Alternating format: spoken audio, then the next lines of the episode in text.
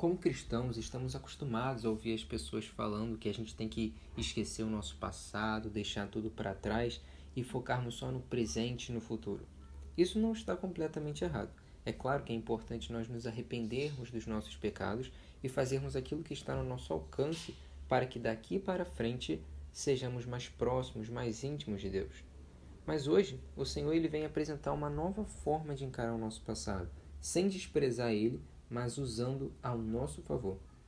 Louvado seja nosso Senhor Jesus Cristo, para sempre seja louvado. Meu nome é João, sou membro da Missão Tenda do Senhor e esse é o Católica Fé 159. No episódio de hoje, o Senhor nos convida a refletir no nosso passado como um tesouro que foi dado a nós por Ele e que pode ser usado na, e que pode ser usado na nossa caminhada nos dias de hoje.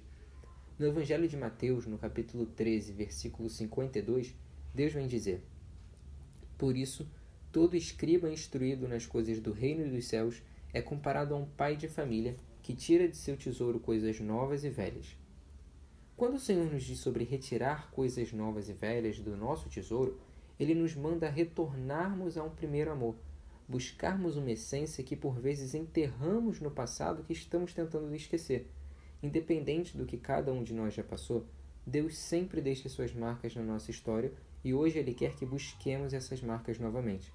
Nos cegarmos diante das situações que já passamos na nossa vida e ignorarmos elas, muitas das vezes vão nos impedir de ver a ação do Senhor que ao longo do tempo certamente agiu e nos transformou. Seja através de desafios, tribulações, batalhas espirituais ou até mesmo vitórias e conquistas que também mostram a ação de Deus ao longo da nossa jornada.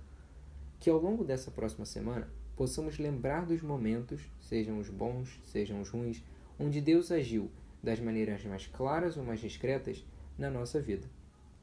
Relembrar esses momentos é recordar o poder de Deus que foi marcado na nossa história e nada pode apagar o passado. Sendo assim, esses registros de Deus em nós são marcas que ninguém pode nos tirar.